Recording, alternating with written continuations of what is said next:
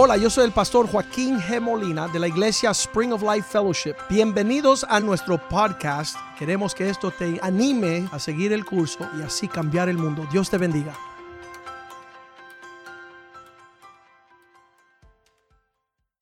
Hoy quiero hablarles de algo, eh, como yo digo, este no es el mensaje del apocalipsis de la bestia de diez cabezas y siete cuernos. No, este es otro tipo de mensaje, pero es el mensaje que Dios ha puesto en mi corazón. Es el mensaje que le va a tocar tu vida, que te va a llegar. Se llama la gloria de Dios versus la gloria del hombre.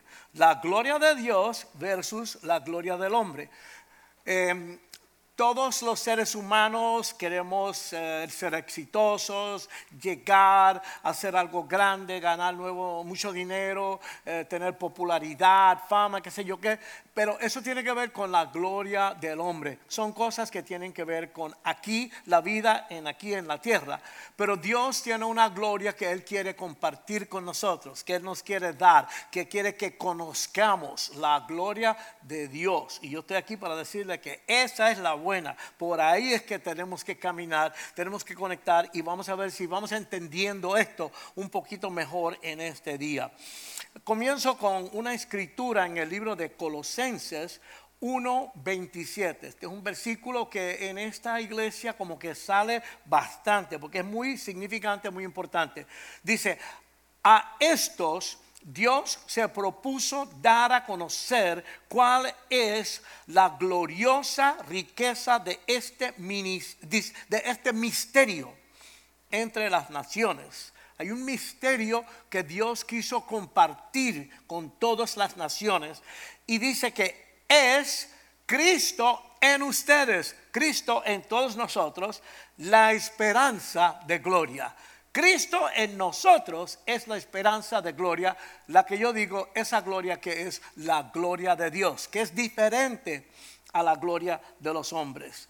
Cristo es la gloria de Dios, la esperanza de gloria en nosotros. Y hoy vamos a hablar de la gloria de Dios versus la gloria del hombre. Como les digo, la gente busca la gloria que conocemos, tú sabes, de, echar para adelante, de hacer algo en la vida, de un buen trabajo, una buena carrera, lograr cosas.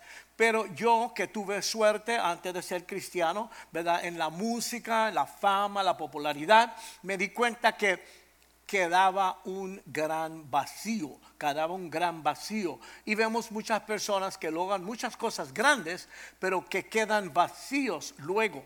Inclusive muchos artistas jovencitos que como que explotan en la popularidad y terminan quitándose la vida, porque se dan cuenta que ahí no es la cosa. Desafortunadamente hay, hay gente que no llegan ni a la gloria del hombre ni a la gloria de Dios, pero malgastan tu vida tratando de conseguir una cosa que no es. La importante es la gloria de Dios y eso lo vamos a ver en la predicación de hoy. Voy a hablar un voy a orar un momento por la palabra.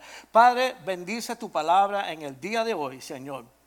Bendice estas escrituras que puedan hablar a la mente, al corazón y al espíritu de todo el que esté viendo, oyendo esta transmisión, Señor.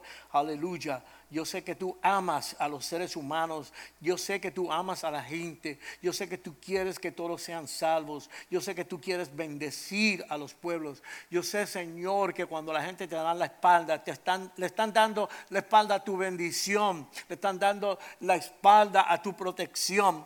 Por eso yo pido que tú bendigas este mensaje. Señor, unge a la persona que está hablando. Yo, Señor, yo necesito tu unción. Yo necesito tu mensaje. Porque si tú no estás, Señor, lo que estoy hablando baba, Señor. Yo quiero que este mensaje llegue, llega tú a todo el que esté oyendo y viendo, Señor, para que tu nombre sea glorificado y las personas se puedan acercar más a la gloria de Dios, que es lo que queremos hablar hoy. Primero quiero comenzar con una pregunta. Le tengo una preguntita hoy. Dice, ¿sabía usted que tú puedes lograr muchas cosas grandes e importantes en esta vida?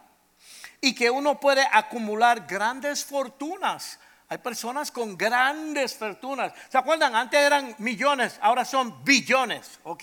La cosa ha crecido. Y hay muchos millonarios, hay muchos billonarios. Y puede ser famoso y muy popular, pero que aún así uno puede seguir sintiéndose vacío, inútil y miserable. Eso es una verdad. Yo lo viví. Yo lo viví.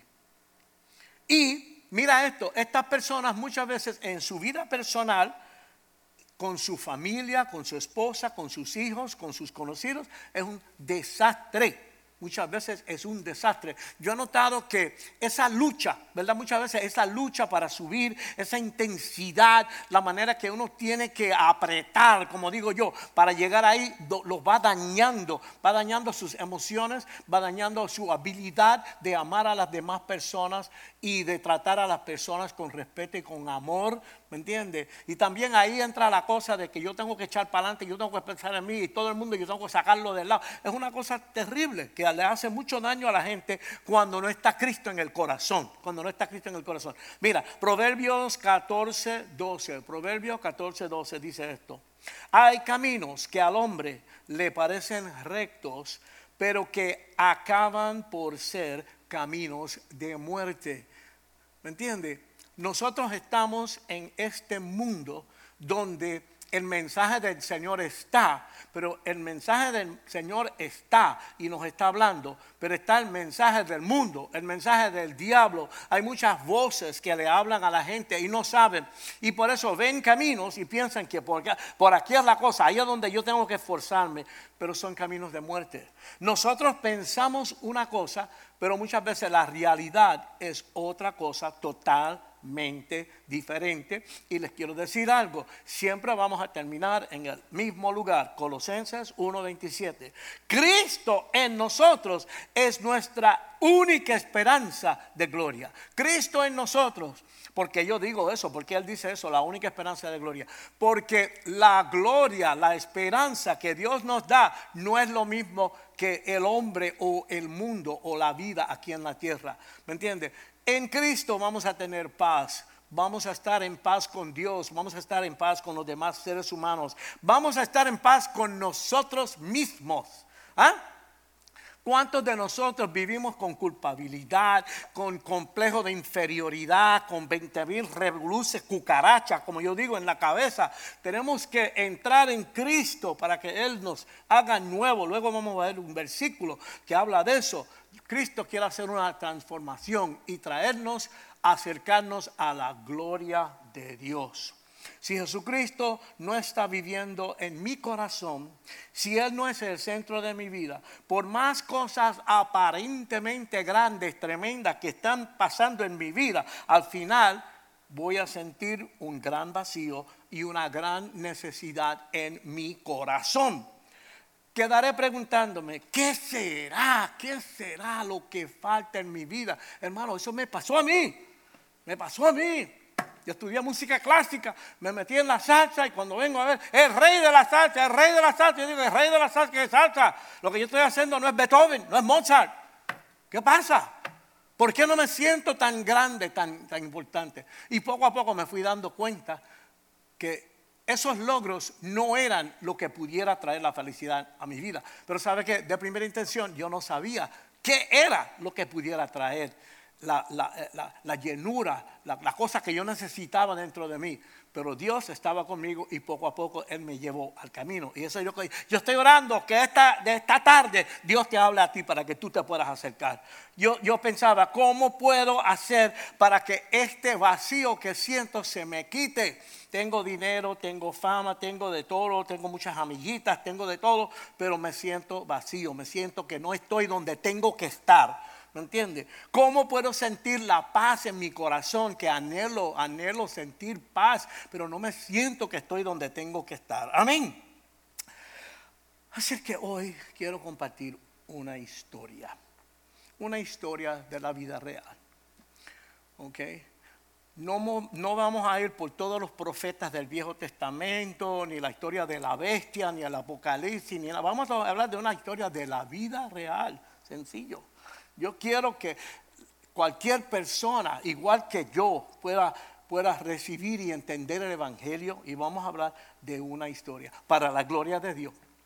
Esto no es un cuento por dar un cuento, esto es un cuento que nos va a ayudar, una historia que nos va a ayudar a entender ciertos principios. La gloria de Dios versus la gloria del hombre. Esto es para la gloria de Dios. Quiero hablarles de un hombre que lo perdió todo. Lo perdió todo después de había, que había subido a la posición número uno en el mundo entero. Déjame decirle, para llegar a ser el número uno en todo el mundo entero, eso es tremendo. ¿Ustedes se acuerdan de las películas de, los vaqueros? Que había un joven que tiraba bien, ¡pagata! ¡pagata! Y siempre aparecía otro por ahí en el pueblo que lo retaba. Y muchas veces el que llegó tiraba mejor que él. y lo mataba. Y yo sé tocar el piano. Vaya, yo toco piano. Yo estudié para concertista. Tengo esos dedos afilados. Yo le meto dos o tres horas todos los días ahí para que no se me mueva, para que no cojan moho, ¿verdad? Y hay un nenito japonés que tiene cuatro años que toca 20 veces más que yo. ¿Cómo es posible?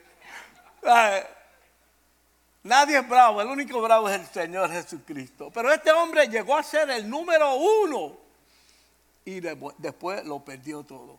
Vamos a ver esta historia y Dios te va a hablar. En su juventud fue un abusador, un bully. La gente joven se creen que se la saben todas, ¿me entiendes? Un bully, era jefe de una pandilla, consumía mucho licor, le daba duro al licor. Era problemático. Y en una ocasión aún fue arrestado por la policía. Hay jóvenes que son candela, candela. Daba problemas a este muchacho, ¿me entiendes?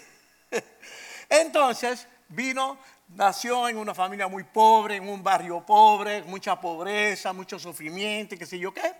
Entonces, gracias a Dios, en este país hay muchos programas. Hay un programa donde eh, estos jóvenes le enseñaban boxeo. Aprendió el boxeo por un programa del gobierno. Se aprovechó de ese programa y metió mano. Ustedes saben que los atletas tienen que apretar para llegar para adelante porque se compiten entre ellos mismos y, para desarrollar como atleta hay que, hay que apretar, hay que practicar, hay que hacerlo duro.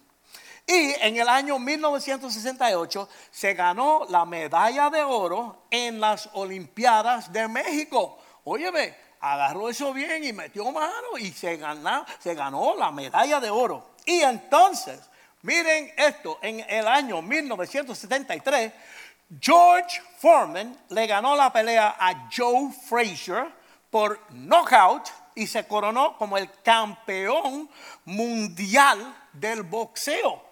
De ser un nene pobre del barrio que no tenía nada, ahora es el campeón del mundo. Estamos hablando de fama internacional y muchos billetes, ¿verdad? Mucho dinero. Logró llegar a la posición número uno en todo el mundo. Pero en octubre del año 1974, 1974, ese fue el año que yo me convertí a Cristo, aleluya. 1964, ahí fue donde yo me encontré con Cristo. Él también me tumbó a mí del caballo. yo lo conocí. Ya, ya tienen una idea de mi edad, no lo voy a decir. Ok, en, en, octubre del año 1974, cuando George Foreman se enfrentó a otro boxeador que se llamaba Muhammad Ali, Muhammad Ali, ok, él era el gran favorito para ganar había ganado todas sus 40 peleas profesionales. El tipo estaba duro. Si han visto a George Foreman, él es un tipo grande, tú sabes, grande, heavy, heavy duty. Y la mayoría de las peleas que él ganó, las ganó por el knockout. Achocaba el tipo, quedaba achocado. El tipo era un gigante terrible. Ahora, cuando comenzó el combate con Muhammad Ali, Foreman dominó totalmente las seis primeras entradas, los seis primeros asaltos, Foreman jugaba con el otro. Tú sabes, pa, pa, pa, pa, pa, pa. Tipo es un campeón, terrible, terrible, tremendo. Pero en el asalto número 7, algo sucedió y empezó a perder la movilidad. Él es grande, grande, pero fuertísimo. Ali no tan grande, pero Ali tiene más movimiento, ¿tú me entiendes? Entonces él se, le empieza a trancar y ahí el otro empieza a coger ventaja. ¿Qué pasa? En el asalto número 8 experimentó la única derrota en su vida por vía del knockout. El campeón del mundo, el más grande, ahora noqueado, fuera de pelea. Tremendo. La gloria de esta vida es tremenda. La gente quiere llegar ahí, pero te voy a decir algo. Cambia, cambia. Tú puedes subir y bajar. Tú puedes subir y bajar. La vida te da y boom, te quita de momento. ¿Me entiendes? Y cuando la vida te quita, estás en la, como decimos en Puerto Rico, en la prángara, estás, estás en ningún lado. Así se sentía él. Ahora, más adelante, George Foreman se preparaba para una pelea de revancha. Siempre viene la revancha. ¿Sabe? Él fue campeón, él puede regresar. Y, eso le dan duro, le dan duro, le dan duro. Ahora, eh, él, iba a pelear la pelea de revancha con Muhammad Ali, ¿verdad? El que él había perdido. Pero en ese proceso, ahora él comienza a sentir cosas raras en su mente y su corazón no se siente bien, se siente mal, se siente inquieto, comienza a sentirse vacío. Ahora nosotros entendemos que Dios había comenzado a trabajar en la vida de él y en el corazón de George Foreman. Sentía una gran lucha dentro de él y comenzó a sufrir con unas depresiones que lo llevaban a pensar hasta en el suicidio. Porque es una cosa tú venir luchando y luchando, entonces llega y cuando te jalan la alfombra, ¡bum!, de debajo de tus pies y te cae, tú no sabes ni qué hacer, ni dónde tú estás, ni qué pasó, ni puedes, si te puedes levantar de nuevo. Él está en esa lucha, en esa cosa. Ahora, yo le dije que yo viví esa experiencia, yo viví esa experiencia. Ahora lo entiendo mucho mejor. La Biblia dice que para uno entrar en la vida con Cristo, el Padre primero te toca. El Padre lo tocó. Todo esto que sucedió, parece malo que él perdiera esas peleas, esa pelea, ¿verdad? Pero Dios tenía un propósito positivo con él. Y ahora, ahora lo voy a explicar. Más adelante, en el país de mi papá y mi mamá, Puerto Rico, había una pelea con un boxeador no muy conocido, de pocos pergaminos, que se llamaba Jimmy Young. Porque cuando un campeón pierde, después tiene que hacer unas peleitas para subir de nuevo, ¿me entiendes? Para entonces hacer la revancha. Entonces le toca esa pelea en Puerto Rico. Después de esa pelea, Foreman esperaba recibir un billetón, un montón de dinero en la pelea de la revancha con Muhammad Ali. Pero Contrario a la opinión de todos los expertos, Foreman perdió la pelea en Puerto Rico contra un boxeador que no es muy conocido. ¿Cómo es posible? Perdió la pelea. Primeramente perdió el campeonato y ahora perdió, perdió la pelea de que se estaba preparando para la revancha.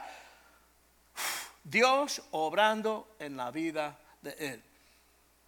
En la Biblia hay un personaje que se llama el apóstol Pablo, que también era un grande, un bravo en lo de él, sabía mucha Biblia y, de ahí sale la frase, porque lo que pasó con Pablo fue que Dios lo tumbó del caballo, ¿me entiendes? Dios hace eso, Dios te trae a la realidad. A veces el golpe es un poquito duro, ¿me entiendes? Pero Él lo hace porque te ama, tiene buenos propósitos para ti. ¿Qué pasa? Esa noche, después de perder esa pelea, después de esa segunda derrota, ese segundo fracaso que él jamás en su vida pensó que pudiera pasar una cosa así, ¿verdad? George Foreman temblando y con lágrimas en sus ojos, en su camerino, se tiró de rodillas y gritó y clamó a Dios y le dio su vida a Jesucristo, le pidió perdón por sus pecados, ¿me entiende? Pidió con todas sus fuerzas, ¿me entiende? Que, que Cristo entrara en su corazón, que Cristo lo dirigiera, porque se dio cuenta que él no estaba en control, que él pensaba que era lo último en la venida, pero se dio cuenta que las cosas no estaban saliendo como él quería y, y no sé, se tiró de rodillas y le pidió a Dios que viniera a su vida. Se quebrantó delante de Dios, se rindió, le entregó su vida al Señor y también le entregó al Señor su carrera profesional. ¿Sabe? Él la verdad que fue afectado, hizo una decisión y no, no, no, ya, ya no es esto, esto no, no, no, no, ya, ya Dios va a ser el que me va a guiar. Él sintió, él sintió en todo esto como que Dios tenía un propósito con su vida, que Dios quería hacer algo con él. ¿Verdad? Como que, porque yo sé, porque cuando yo estaba en ese proceso, yo también sentí, ¿qué es lo que está pasando? ¿Tú me entiendes? Porque yo creía en los platillos voladores y los extraterrestres, ¿me entiendes? Yo decía, bueno, la gente piensa que es un ángel, pero es un extraterrestre. Yo tenía 20 mil cosas raras en la cabeza, pero poco a poco yo empiezo a decir, óyeme, pero si será, será, será que Dios es real, será que Dios es real. O sea, Dios te va llevando, llevando. Aquella vez que en aquellos tiempos, ¿te acuerdas que los teléfonos eran con una peseta o con, un, una moneda? Cuando voy a llamar, que miro en la pared que decía, Cristo te ama. Y yo dije, uy, ¿qué es esto? ¿Qué es esto? Como que me, me, me afectó aquello, tú sabes, donde quiera que iba, en el supermercado, como yo soy Richie Rey, la gente me conoce, Richie, Dios te bendiga. Y yo, ¿pero qué le pasa a este? Tú sabes. Pero como que yo sentía como que Dios está detrás de mí. Y él sintió eso. Sentía que Dios lo estaba llamando con un propósito. Y ahí mismo puso fin a su carrera de boxeo. Ya, no voy a caminar por aquí. Estudió la Biblia intensamente. Se metió de cabeza en la palabra de Dios tengo que entender qué es lo que está pasando aquí. ¿Sabe? Adán y Eva, Noé, todo esto, yo quiero entender esto más, se pone a estudiar intensamente. No, ¿qué pasa? Los atletas, el entrenamiento de un atleta para llegar a ser campeón mundial, tienen que, tienen que estudiar, tienen que disciplinarse. Así que esas personas eh, están trabajando para algo que no produce una cosa espiritual, pero trabajan duro y tienen disciplina. Así que con la misma disciplina que él se dedicó al boxeo, ahora se mete en la palabra de Dios. ¿Me entiendes? Y después de un tiempo, esto no fue de un día para otro, después de un tiempo, él estudiando la palabra, ya fue ordenado como pastor cristiano. Pastor cristiano del ring del boxeo, de arrancar cabeza a ser pastor cristiano. Él siempre evitó todo tipo de publicidad, porque como era famoso, él no, ya yo estuve ahí, eso no es la cosa, la cosa no es la, ser grande y famoso. Él quería ganar almas para el Señor. Él sintió que ahora Dios lo había llevado a donde tenía que estar. Se sentía realizado. Ahora sí, ahora sí, ahora estoy peleando contra el diablo. Ahora estoy arrancándole las almas al enemigo. Entonces, él no quiso hacer una iglesia grande, esplendorosa, una catedral y qué sé yo qué. De primera intención tenía el dinero, lo podía haber hecho. Pero él se dedicó, ¿sabe a qué? A predicar en las calles, en las esquinas con los borrachos, con los drogadictos, con la gente pobre y predicaba en los buses de la ciudad, los autobuses de la ciudad. ¿Sabe lo que es? Que la gente está ahí aburrido de mal humor y qué sé yo qué, y se pare uno a empezar a predicar ahí. ¿Me entiendes? Hay que ser bravo. Eh, él era bravo, él se podía defender. ¿Me entiendes? Se ponía a predicar a los pobres, a los borrachones, donde estaban los drogadictos, porque eso era de donde él salió y él quería llegarle a esa gente. ¿Me entiendes? Entonces quería alcanzar almas y él tenía mucha carga por los jóvenes que sufrían de las mismas los mismos complejos, lo que habían vivido, los mismos problemas que él había vivido en su juventud como un muchachito pobre del barrio, ¿verdad? Entonces él comienza una pequeña iglesia y empieza a servirle al Señor a tiempo completo. Aquí vamos, tú sabes, pero sin publicidad, sin nada, ahí metido en el barrio, en un sitio, tú sabes, donde, donde la gente van sabiendo uno por uno, uno por uno. Todos los miembros de su iglesia eran gente bien, bien pobre. Bien, bien pobre.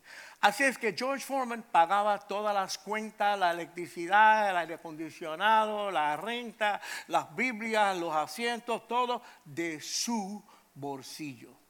Pero la gente era pobre, no podían aportar gran cosa. Y finalmente, como él había dejado su carrera de boxeador ya no tenía esa entrada que había tenido antes, ¿me entiendes? Porque cuando ellos pelean siempre le dan una buena cantidad, ya, ya no había nada de eso. ¿Qué pasa? Poco a poco eh, él terminó en la bancarrota. O sea, se le acabaron los chavos, se le acabaron los chavos y, todo terminó mal, con un montón de deudas encima y, ya, tú sabes, él, se ve en, un problema económico, ¿verdad? Un problema. En esos momentos difíciles, él trataba de entender, pero ¿qué es lo que está pasando aquí? Yo estoy serio, yo estoy sirviéndole al Señor. Yo estoy tiempo completo, yo ya, dejé la carrera. Muchas preguntas venían a su mente. Y le viene el pensamiento, mm, un pastor pudiera hacer una peleita de vez en cuando, se pueda defenderse uno, tú sabes, compartir el, boxeo con el púlpito.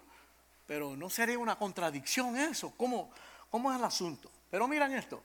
Él un día está estudiando la Biblia en Génesis capítulo 22. Y él ve que Dios le pide a Abraham, que la Biblia dice que Abraham era amigo de Dios, un hombre de fe, el padre de la fe. Dios le dice, yo quiero que tú me sacrifiques tu hijo a mí ahora. ¿Qué pasa? Que la esposa de Abraham no podía tener bebé. Abraham y su esposa querían un bebé. Abraham es un hombre que cree en Dios, un hombre que, que, adora a Dios, que respeta a Dios, que está bien metido en las cosas de Dios. Y Dios le dice, yo te voy a dar un hijo. Pero llegó el momento que ya la esposa de Abraham no estaba en edad de poder tener hijos, tener hijos y ya pasó por muchos años, ya estaban viejitos y finalmente viene el hijo. Y wow, ese es como un milagro, una cosa grande. Estaban felices, felices. Tú sabes, estaban como en la edad de ser abuelos y ahora tienen un hijo. Tú sabes, eso era lo más grande. Eh, y le pusieron el nombre Isaac a ese, ese muchachito. Y ahora Dios se lo pide. Y Abraham cree en Dios y obedece a Dios, pero era difícil entender eso. La bendición que Dios me dio, ahora me la pide, ahora me la pide. Pero George Foreman está leyendo esta historia. Entonces, él ve algo. Resulta que Dios vio que Abraham obedeció. Dios le dijo a Abraham, mira, quiero que tal día vayan a una montaña que está por allí, hagan un altar de piedra y el nene se va a acostar en el altar y ahí tú lo vas a matar y tú me lo vas a sacrificar a mí. Porque eso es lo que yo quiero que tú hagas ahora. ¿Ok? Eso es lo próximo. Y Abraham como que no entendía, no entendía. El nene no era nenito, ya era bastante, tú sabes, casi adulto, piensan, ¿verdad? Estaba, estaba ya grande. Y Abraham le dice, bueno, vamos para allá, para la montaña tal, que vamos a hacer un sacrificio. En el camino el nene le dice, papi, pero ¿qué vamos a sacrificar? Tú vas a buscar un conejo por allí o algo, ¿cómo es la cuestión? Y él le dice, no te preocupes, Dios va a suplir. Pero no sé cómo Dios convenció al hijo, acuéstate ahí que tú eres el sacrificio, ¿me entiendes? Y eso era con, una, con un cuchillo, tú sabes. Y el muchacho se acostó ahí, qué sé yo qué, y Abraham viene y lo va a matar para sacrificarlo en el nombre del Señor. Él pensó, yo no sé lo que Dios tiene en mente, pero yo sé que Dios me ama, Dios me lo dio y Dios ha sido bendición grande, bendición grande en mi vida, así que yo voy a obedecer, yo voy a hacer lo que Dios dice. Antes de que él pudiera bajar el cuchillo, el ángel de Jehová es un ángel especial que es es Dios mismo, pero en forma de ángel, le aguanta la mano y le dice, como yo sé que tú lo vas a hacer, no lo tienes que hacer. No lo tienes que hacer. Dios estaba probando su fe. Y a nosotros los humanos, Dios quiere ver si tú eres de verdad, si tú verdaderamente amas a Dios o no. Y van a venir, eso se llama una prueba, una prueba, ¿me entiendes? Y Abraham vio que, eh, eh, digo, eh, George Foreman vio que Abraham obedeció a Dios y Dios no le quitó el hijo. Abraham había pasado la prueba al obedecer a Dios y al poner toda la situación en las manos de Dios. ¿Qué pasa? Acá George también había confiado 100% en Dios, ¿verdad? Y lo había dejado todo para dedicarse a Dios 100%. Dejó la carrera, dejó la carrera, ya no le estaba entrando ese dinero, dejó la carrera. Lo único que él quería hacer era pagar sus deudas, y quedar bien con alguien, con todo el mundo. Él es pastor, está predicando. ¿Cómo él puede tener deudas? ¿Cómo puede ser que él no pague sus deudas, que no cuadre las cosas con la gente? Bueno, esto es tremendo, tremendo, tremendo. Y esta cosa se me volvió loco ahora, espérate. Ahora, ahora estamos. Depender de la tecnología es una cosa. Ok, ok, ok. ¿Cómo fue? Amén, amén. Eh, eh, vemos que vemos que Foreman, ¿verdad? Ve que Abraham, Abraham confió en Dios y obedeció, ¿verdad? Obedeció. Había dado, ok, Foreman había se había dedicado un 100% a la obra de Dios. Quería pagar las deudas, las deudas, ¿verdad? Él lo que hizo fue que oró, oró y dijo, bueno, yo no sé. Ahí está la cuestión del boxeo, pero yo no sé. Él oró y dijo, Señor, esto está en tus manos. Aparte de esto de la iglesia, lo único que yo sé hacer es boxear. Pero si, si tú quieres que yo regrese a eso, eso va a hacer que tú lo hagas, que tú abras las puertas, porque yo no voy a hacer nada para moverme en esa dirección. Ahora, un versículo, Jeremías 29, 11. Jeremías 29, 11 dice, pues yo sé los planes que tengo para ustedes, dice el Señor. Yo sé los planes que tengo para ustedes son planes para lo bueno y no para lo malo, para darles un futuro y una esperanza. Dios tiene para ti un futuro, Dios tiene una esperanza, Él no tiene planes malos para ti, Dios te quiere bendecir ahora mismo en todo el planeta. ¿Por qué está pasando lo que está pasando? Dios está diciéndole a la gente, miren para acá, yo quiero bendecirles. Cuando me dan la espalda, le están dando la espalda a la bendición y a la protección y a la provisión de Dios. ¿Ok? ¿Qué pasa? Alguien en la radio, alguien en la radio viene y dice, bueno, con lo que le ha pasado a Foreman, que él, em, ¿cómo se llama? Como él eh, está teniendo algunos problemas económicos, eh, probablemente él regrese al ring. Pero no era que había nada, el hombre estaba, ¿verdad? Hablando. Pero ahora resulta que la gente como que dijeron, wow, qué tremendo si él fuera a regresar al ring. Tú sabes, porque ahora la gente sabe que él es pastor, saben que él está ayudando a los pobres, que él está ayudando a los desamparados, desamparados los que no tienen donde vivir. Sabe, como que eso comienza como, como una bola, ¿verdad? Que va creciendo, creciendo la cosa. ¿Me entiende? Eh, ¿Cómo se llama? Él, él, era, él, era, él era ahora una diferente persona a lo que había sido cuando estaba en el pleno boxeo. Ahora la gente sabe que él es, él es un pastor, él ayuda, es diferente. Y eso como que le llama la atención a la gente, ¿me entiendes? Le llama la atención a la gente y poco a poco él pudo ver que no por él, sino que por allá eso se estaba convirtiendo en una realidad, tú sabes, eso se estaba convirtiendo en una realidad, que él iba a poder regresar al ring y su idea era cuadrar sus cuentas, cuadrar sus deudas, deudas hacer todo lo que, lo que, lo que, lo que tenía que hacer para estar bien con la, con la gente. Y finalmente se dio, se dio. Él pudo regresar al ring. Había pasado un tiempo, ahora el campeón mundial era otro. Ya no era Muhammad Ali, era un muchacho que se llama Michael Moore. Michael Moore. Entonces, Michael Moore era una máquina de guerra, un hombre joven, fuertísimo, joven, fuertísimo, y cuando salió la noticia, cuando salió la noticia, los expertos decían, eso es ilegal, no deben traer ese nombre aquí, no deben traer ese nombre aquí porque él está muy viejo, eso no debe ser permitido, ¿me entiendes? No debe ser permitido porque él está muy viejo y él está ya que es inútil en cuanto a esto, no debe ser. Pero la gente sí lo ama, la gente sí quiere ver y poco a poco se va, se va abriendo la cosa hasta que finalmente se da el día de la gran pelea. ¿Me entiendes? Se da el día de la gran pelea. Le voy a explicar. ¿Qué pasa? Cuando comienza la pelea, inmediatamente todo el mundo se da cuenta que lo que, lo que decían los expertos era exactamente correcto.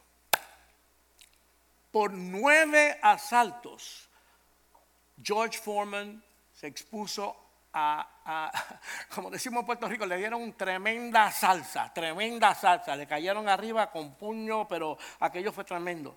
Ya no es el hombre joven que era, él entrenó, pero había muchos años que no había peleado.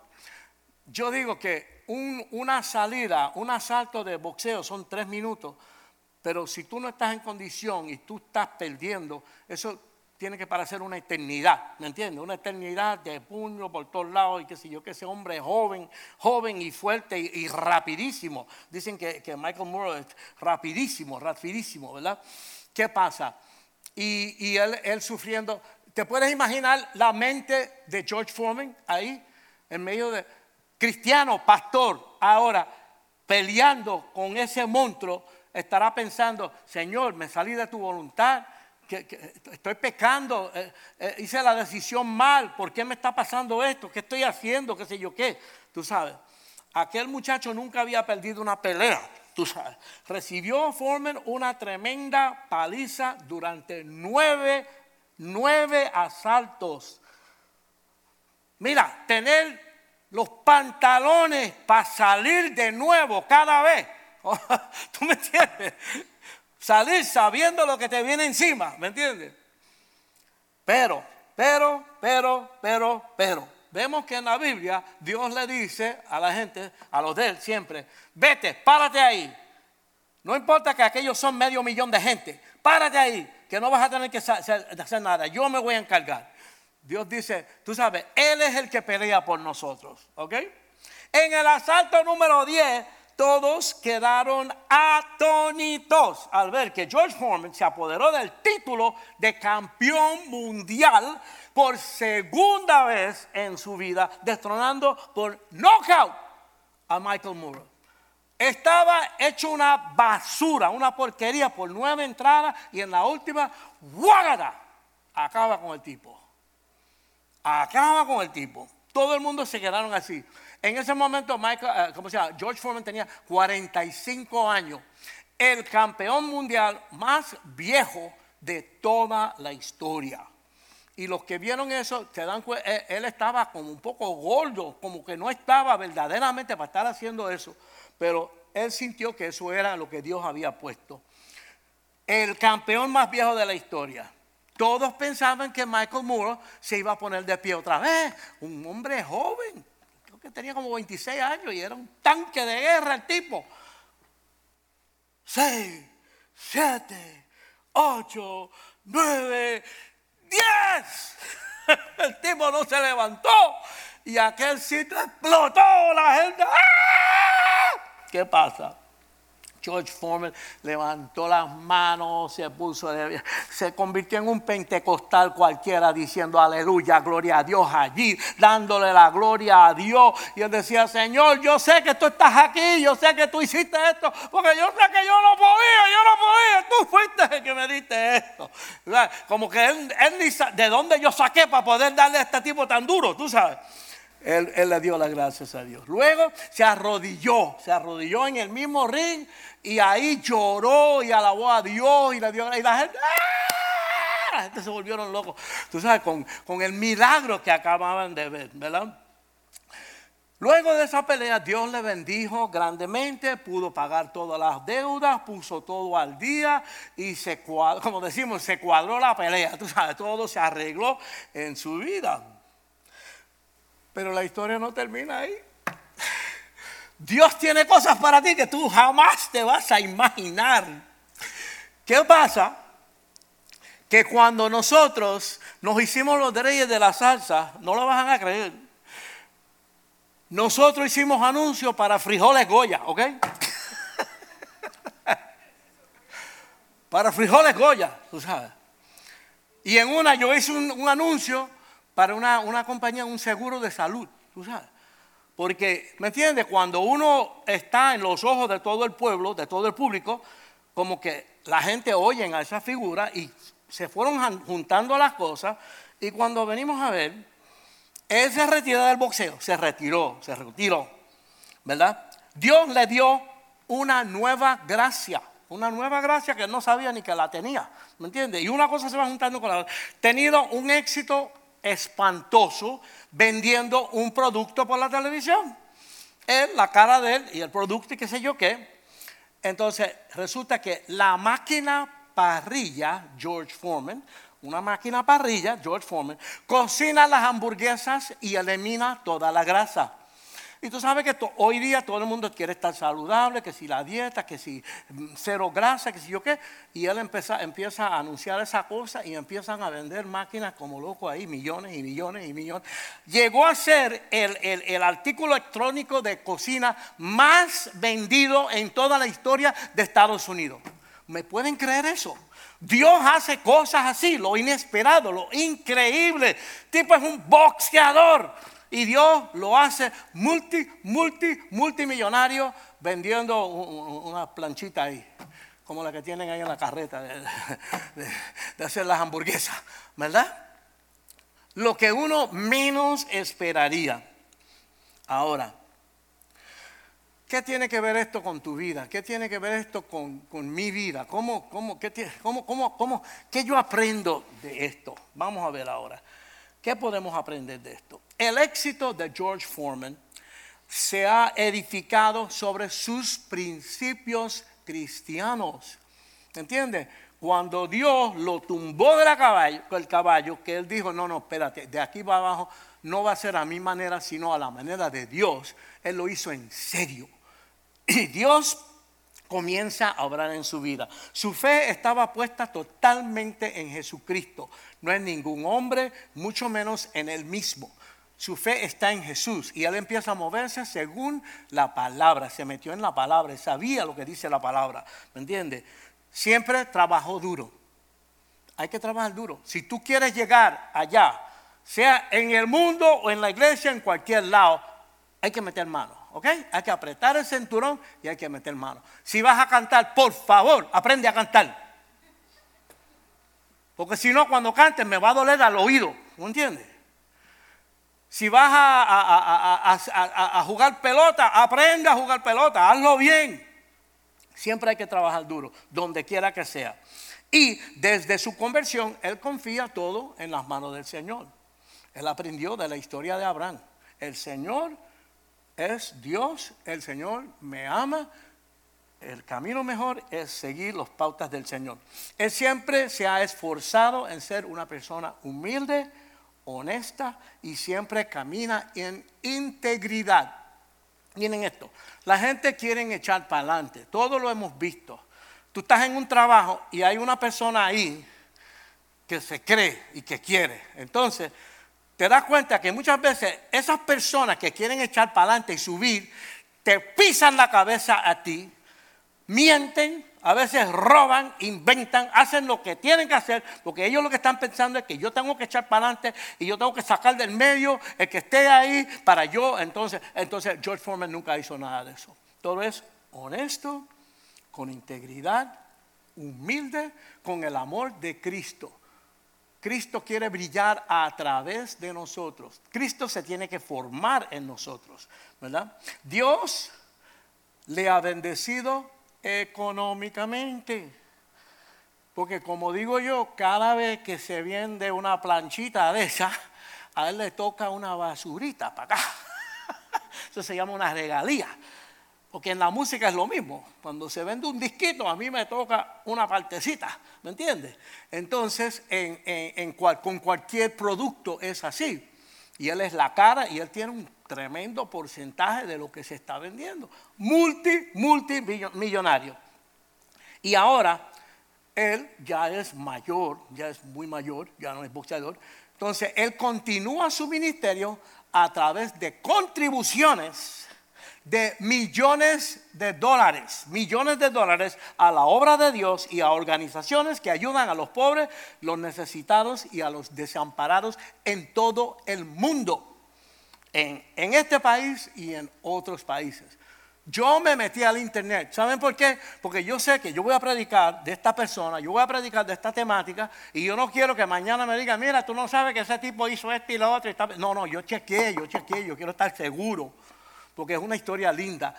Y todo lo que di es que todo el mundo está de acuerdo que él está right true, como decimos, right true. Tú sabes, el hombre derechito, verdaderamente esa gracia de Dios está en él y Dios lo bendice y él bendice hacia adelante. El principio bíblico es que cuando Dios te da mucho más de lo que tú necesitas, es porque Él quiere que tú ayudes a otros, que tú seas generoso, que Dios te va a mostrar personas con necesidades para que tú ayudes. ¿Me entiendes? Y mientras más tenemos ese espíritu que es el espíritu de Dios, que nos dio la salvación, que es lo más grande que hay en el universo, ¿me entiendes? Que nosotros tengamos ese mismo espíritu y que ayudamos. Él lo hace. Ok, el apóstol Pablo le gustaban los deportes.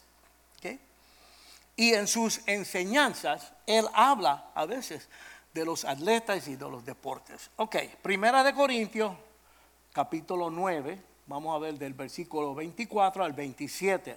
Dice, no se dan cuenta de que en una carrera todos corren, pero solo una persona se lleva el premio. Y Pablo dice, así es que corran para ganar. Hay mucha gente que dicen y piensan que son cristianos, pero es más como como una obediencia, como un hábito, como que mi familia siempre iban a la iglesia, entonces yo voy y están en la iglesia mirando el reloj, ¿cuánto el, cuándo el gordo este va a dejar de hablar para que yo me pueda ir a comer algo? Tú sabes, la vida cristiana es un compromiso total.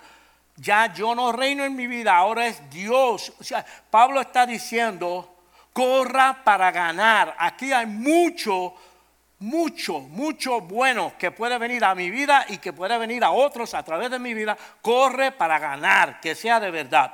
Dice, todos los atletas se entrenan con disciplina. Lo hacen para ganar un premio que se desvanecerá. El premio que gana el atleta, un dinerito, una corona, una cuestión. Pero nosotros lo hacemos por un premio eterno. Dice la Biblia que cuando nosotros estamos caminando como Dios dice, va a haber bendición en esta vida aquí. ¿Van a haber pruebas? Sí, pero tú no estás solo. Dios siempre te va a llevar al otro lado de la prueba. Y Él es el que lo va a hacer. Estamos orando estos días por una señora que se moría, se moría, se moría. Oramos, oramos, oramos y está como nueva. Increíble. Estaba hecha a pedazos, pero Dios la ha levantado. ¿Me entiendes? Dios es un Dios bueno y milagroso. ¿Me entiendes? Entonces Pablo dice, por eso yo corro cada paso con propósito. No solo doy golpes en el aire. Él no está jugando. No podemos jugar a ser cristianos. Tenemos que verdaderamente ser cristianos. Tiene que ser una cosa honesta de verdad. Y para hacerlo tienes que hacerte parte de una iglesia, tienes que conocer al pastor, la pastora, tienes que estar envuelto. Si hay una, fiestecita de la iglesia, tú estás ahí. Si hay una enseñanza, tú estás ahí. Tú estás para el culto de oración, te estás metido de cabeza. La gente se fanatiza con otras cosas que no lo llevan para ningún lado. Hay que meter mano y meterse en las cosas de Dios. ¿Me entiendes? Yo no solo doy golpes en el aire, dice Pablo disciplino mi cuerpo como lo hace el atleta y lo entreno para que haga lo que debe hacer. ¿Entiendes? No nos viene natural esto de servirle al Señor, no es natural. Nuestra, nuestra carne no quiere. Siempre que hay iglesia me da sueño, no me siento bien. Que hay que meter mano, hay que meter mano. Hay que estar totalmente comprometido. De lo contrario, temo que después de predicarles a otros, yo mismo quede descalificado. ¿Me entiendes? Yo quiero que mi testimonio como cristiano sea real. Que si a mí me siguen con la camarita esa, ¿verdad? Como hacen en la televisión, que siguen al tipo cuando va al baño y cuando toda, ¿sabes? Que cuando me sigan con esa camarita, cuando tú veas 36, 72 horas de, de filmación, que a través de todo eso tú puedas decir, el tipo es cristiano. Ahí no hay nada debajo de la mesa, ¿me entiendes? Aquel que le llaman le llaman por teléfono y dice, no, no, no, no, dile que no estoy aquí. Son una mentira. Así de serio es la cosa. La gente que van a Publix y cuando ven, ah, no me cobraron por las habichuelas. ¡Gloria a Dios! ¡Llévalas para atrás! ¡Estás robando! A esa muchacha le van a cobrar las habichuelas. tú sabes, los frijoles, vaya. Nosotros, igual que el boxeador, no podemos darnos el lujo de bajar la guardia. La guardia, ¿cuál es la guardia? Es esta, ¿verdad? Me dieron, el pastor me dieron sabe eso. ¿verdad? La guardia es esta. Este es el puño que va a noquear al tipo, ¿me entiendes? Entonces yo tengo que estar ahí, ¿verdad? ahí velando. Y lo que él tira, yo lo bloqueo con esta. Para cuando yo vea la apertura, ¡guau! Yo no puedo bajar la guardia, porque si yo estoy ahí con mucho show, así con la guardia para abajo, a mí me van a noquear a mí, tú sabes. No podemos bajar la guardia. Esta es una lucha, una lucha con el diablo. Estamos en una lucha, una guerra con el diablo. Y saben que el diablo se come los de él, los mismos de él, él se lo come. Esa es la paga del diablo. La paga del, diablo es muerte, ¿me entiendes? Primeramente necesitamos recibir a Cristo en nuestro corazón como nuestro Señor y Salvador. La Biblia dice en Romanos 10, 13, Romanos 10, 13, todo el que invoque el nombre del Señor será salvo. ¿Quiénes serán los salvos? ¿Cómo uno es salvo? Los salvos son los que invocan el nombre del Señor, los que le piden a Cristo que venga a su vida, que le perdone los pecados, que le den la nueva vida y que le den la salvación. ¿Me entiendes? Hay una acción positiva que hay que poner, hacerla. No, que yo no quiero ser hipócrita, yo me voy a arreglar mi vida primero. Baloni, no, tú no te puedes arreglar por tu cuenta, no lo has hecho hasta ahora. Yo pensaba que yo podía dejar de fumar, dejar de beber, ¿qué va? Cuando Cristo vino a mi vida, Él me los quitó. Hace mil años que no fumo, no bebo, no, nada de eso. El Señor me quitó todo eso. Y yo era bien glotón y bebelón. Y tú sabes, yo, yo, yo me crié en el tiempo de los Rolling Stones, los Beatles, todo el mundo arrebatado con ácido, con marihuana, con cocaína, mujeres, orgías, cuanta locura. Pero poco a poco, a la vez que yo me voy acercando a Dios, Él fue limpiando todo eso. ¿Me entiendes? Y ahora estoy felizmente casado, casi 50 años, con la misma mujer. Dios me puso una sierva de Dios fuerte, ¿me entiendes? Dios la usó a, ella para, para ayudarme a terminar de enderezarme, ¿tú me entiendes?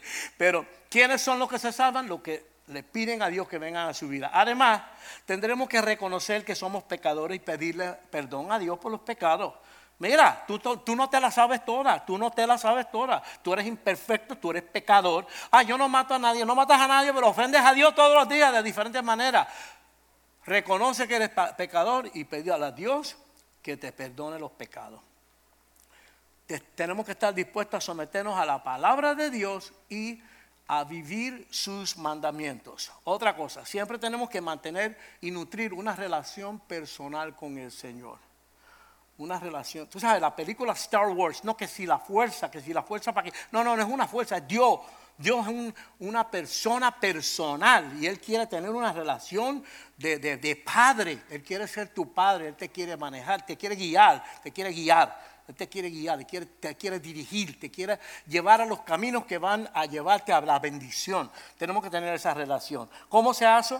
Hace eso cultivando una vida de oración donde vamos a ponerle todo lo que está pasando en mi vida, se lo pongo al Señor, se lo pongo delante, como que lo paso por ahí, lo paso por ahí, yo lo hablo con el Señor y Él me habla a mí y Él me dirige y Él me va mostrando y Él me va llevando a los caminos como Él quiere hacer las cosas, ¿verdad? Todo lo que está sucediendo en nuestras vidas. Finalmente, lo más importante, tenemos que esforzarnos por vivir sometidos a Dios y obedecerle para que entienda, no es una cosa tener la Biblia memorizada, eso es una cosa, chévere. Pero lo importante es no tenerla memorizada, es vivirla. ¿Me entiendes? Que el poquito que tú sepas de la Biblia, vívelo, vívelo, vívelo. Y sigue buscando más y más y más. Primera de Corintios 2, 9. Dice, ningún ojo ha visto, ningún oído ha escuchado, ninguna mente ha imaginado lo que Dios tiene preparado para quienes le aman. Dios tiene mucha bendición para nosotros. Mucho, mucha bendición. ¿Van a haber problemas? Sí. ¿Van a haber dificultades? Sí. Pero Él está. Él está contigo. Tú nunca vas a estar solo. Y Él te va a llevar al otro lado de ese problema. Segunda de Corintios 5, 17. Esto es importante. Dice, en 2 Corintios 5, 16. Esto significa que todo el que pertenece a Cristo se ha convertido en una persona nueva. La vida antigua ha pasado, una nueva vida ha comenzado. Cuando Dios viene a nuestra vida, cuando nos rendimos totalmente a Él, cuando nos rendimos totalmente a Él. Mira, yo siempre digo que, imagínense esto, estoy en el trampolín alto el de los 16 pies para arriba, estoy ahí. Es de noche, no veo nada. En lo natural, yo no sé si hay agua en la piscina. yo no veo, yo no veo el agua. Pero yo vengo y me tiro, ¿me entiendes? No es una fe absurda o loca, es una fe de verdad. ¿Me entiendes? Nosotros tenemos que ir con el Señor, aunque lo que yo veo no luce muy bien, pero lo que yo veo en la palabra me muestra que eso es así. Les digo, esta muchacha tenía que haber muerto, que nosotros oramos. Ella está allá en Cape Coral y entonces el esposo nos llamó esta mañana a decirnos, fui a verla y otra persona. Ah, la oración, lo que Dios puede hacer. Terminamos con esta última escritura. Segunda de Corintios 5, 21. Dice, pues Dios hizo que Cristo, Cristo que nunca pecó, fuera la ofrenda por nuestro pecado. Dios vació. Vamos a ser honestos. Todas las cucarachas, las telarañas, toda la caga, toda la peste que hay en tu mente y tu corazón, todo lo malo que hay en nosotros, Dios lo vació en Cristo, que era blanco como la nieve. ¿Para qué? Para que nosotros pudiéramos estar en una relación correcta con Dios por medio de Cristo. No lo merecíamos, cuando yo vino los caminos del Señor, yo no sabía lo suficiente, yo no estaba ni buscando, fue Dios que me fue encaminando, me fue llevando poco a poco. Yo sé que fue Él. Él hizo una cosa por mí tan y tan grande, yo vivo agradecido. Yo soy el hombre feliz, ahora estoy realizado, que rey de la salsa ni salsa. Tú sabes, a mí me gusta la salsa, pero nada, eso no es nada. Antes la música era mi Dios, pero qué va, ahora entiendo la música ahora es para alabar a Dios. Ahora yo me pongo a tocar el piano y ustedes ven que ahí yo me lo gozo, yo me lo gozo tremendamente, ¿verdad? Porque sé que estoy dando gracias a Dios. Así que hermanos y hermanas, hay promesas y bendiciones grandes y maravillosas, ¿verdad? Preparadas para las personas que son suficientemente valientes para entregar sus vidas en las manos del Señor y servirles y someterles someterse a Él y obedecerle de todo corazón. Amén. Hasta ahí el mensaje de hoy. Pero hay algo muy importante en este día que vamos a celebrar la cena del Señor. Amén. Y voy a pedir al pastor Mediero que venga. Y en lo que llega, yo voy a dar gracias por este mensaje. Gracias, Señor, por esto que se ha compartido hoy. Ahora, Señor, Pedimos que tú hagas que sea una realidad en la vida y en los corazones de las personas que están viendo y oyendo. Ahora bendice, Señor, el servicio de la Santa Cena que vamos a tener en este momento con el pastor Mediero. Gracias, Señor.